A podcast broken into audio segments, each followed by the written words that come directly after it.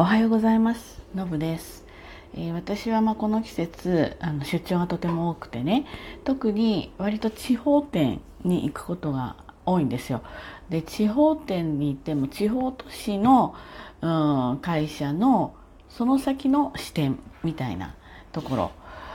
に行くんです。例えば各都道府県ね結構広いわけなんですよ。広いのであのそこのに例えば2番目の大きな都市とか行っても結構距離があって新幹線で30分ぐらい行くところとかだから皆さんその例えば県庁所在地まで出ない、まあ、生活圏の中で、まあえーと、暮らしてるっていう方も結構いらしてまあすごくアクティブな人はね時々県庁所在地とか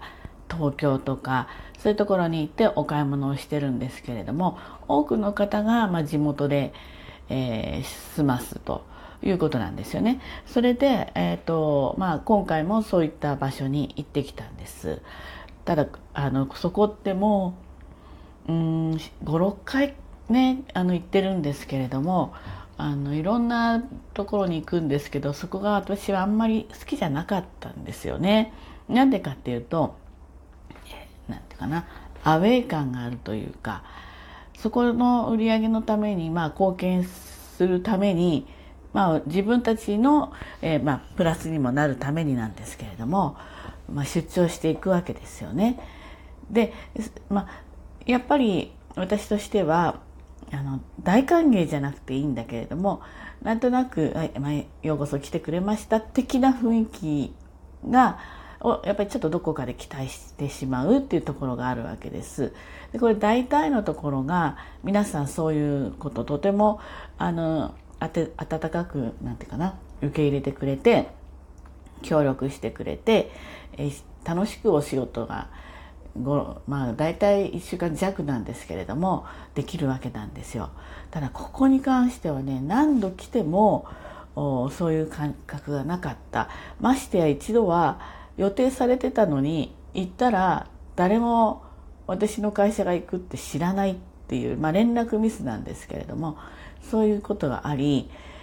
じゃあ周りの人が慌ててなんか準備してくれるわけでもなし、まあ、一人の人がそこそこ走り回ってくれたのでなんとかなったんだけれども周りにスタッフかなり人数がいるんですけど「あなんかわかねすいませんね」っていう感覚もなしっていうようなことがここに限ってはあったんですよね。で商品を箱で送るんで当然箱で返すわけですよ。その箱を勝手に捨てられたこともあったりしてなんか私嫌われてんのかしらとか思ったことがあるんですよね。うん、でまあまた何て言うのそこまでじゃないにしてもそれも、まあ、いずれにしても何て言うかなちょっと勘違いとか知らないとかそういうことなんだけど一つだけほんのちょっとだけこう思いをこう想像力が働けば、まあ、そういうことがありえないっていうような事柄ばっかりだったんですね。でまあ、結論から言えば意地悪されてるのとは違う、まあ、そんなレベルは低くないから違うわけです。それで、まあ、今回もなんとなく身が身身構えてっていうか、まあ、ちょっと雰囲気としては一人ぼっちで仕事をするんだなっていう感じで行ったらばね全然違うんですよ。もう行った時からなんかあのすごく挨拶もしてくれるしうんはいまあ、もうようこそ的な感じだったんですよねメンバーはあまり変わってないんですよそれで、えっと、例えば準備の時なんかもすごく手伝ってくれたりいいことあるごとにいろんな人が声をかけてくれたりあら随分雰囲気変わったじゃない？ってすごく感じたんですよね。でいろいろ、まあ、何日か過ごしていくうちにあの店長さんが変わったんですよ、まあ、新しくいらしたっていうか店長さんが変わったのねで、えー、っとそこまでは何て言うんですかね一人の人が何店舗かを兼務するみたいな感じで常時そこにいるわけじゃないんですね。あのいつも回ってるんだけれどもやっぱりあのなんていうかな共に汗流すっていうスタンスではないわけじゃないですか。やっぱり忙しいし何店舗か見なくちゃいけないし1店舗ずつのその距離がすごい遠いわけですよ。車で1時間以上かかったりするから。なのでまあそういうことがやっぱそもそも原因だったのかなって思ったんですけれども今回の店長さんはですねやはりとても自らも動くでも状況の説明が上手なんとなくこう上からじゃないんですよね。一緒になってやるんだけれどもトップとして説明の必要なところをちゃんと説明するというような感じの人でした。で、えーと、そのお店の中でも私としてはこの場所でやりたいっていうのがあったんですよ。過去にそこでやったことがあったので。でそれを何度これまでお伝えしてもいやそこの場所は無理なんですということでまあ私にとっては2番手の候補の場所。で今回も仕事をしていたと。でまあ実はこういうことがあってっていうその店長さんと話したところいやそれ言ってくれたら全然この場所でも大丈夫ですよって準備ちゃんとしておきますから少し出すね量は減るんですけれどもってそれは私も承知の上なんですよ。前やってるからね。それでなんだこんなにそのこちらの場所でやるって別にどこの場所でやってもっていうかハードル低かったっていうかちゃんとそういう方と打ち合わせできればできたんじゃないっていう思いがあったんですね。それからもうちょっといろんな提案がありました今度からは事前に例えばそこはお客様とすごく多くのお客様と LINE のお友達登録公式アカウントの方でつながってるから事前に何度か告知していくことで何て言うんですかねお客様にもっと広く知ってもらうっていうことこういうこともできるからあのぜひそういうこともやりましょうっていうようなとても前向きなね意見をいただいたんですよ。しかも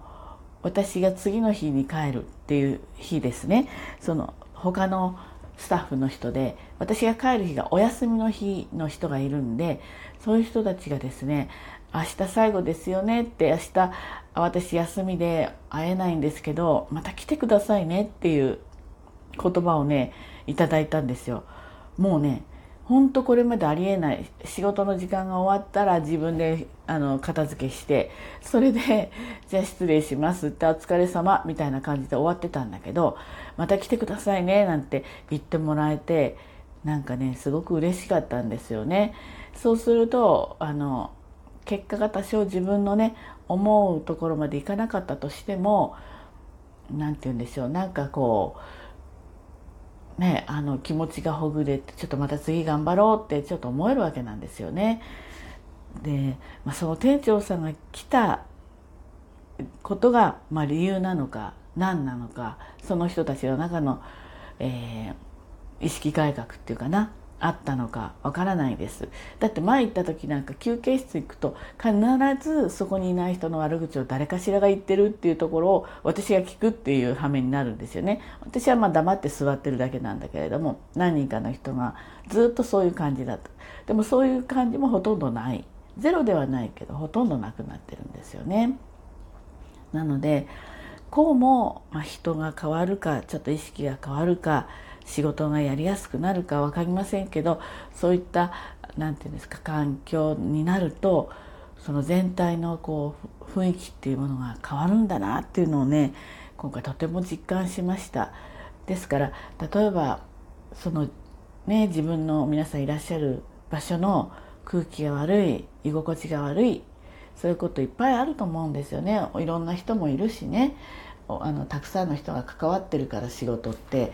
なんだけれどもそういうふうにあの変えられるんだなっていうのをあのそういうことがよく分かったそういうお仕事でした。私もねまああんまりそういうことないんだけど、まあ、雰囲気悪かったらその少し感じを変えられるようななんかそういう一員にねなれたらいいなっていうふうにすごく思っております。ということで今日も一日頑張ってまいりましょう。じゃあねバイバイ。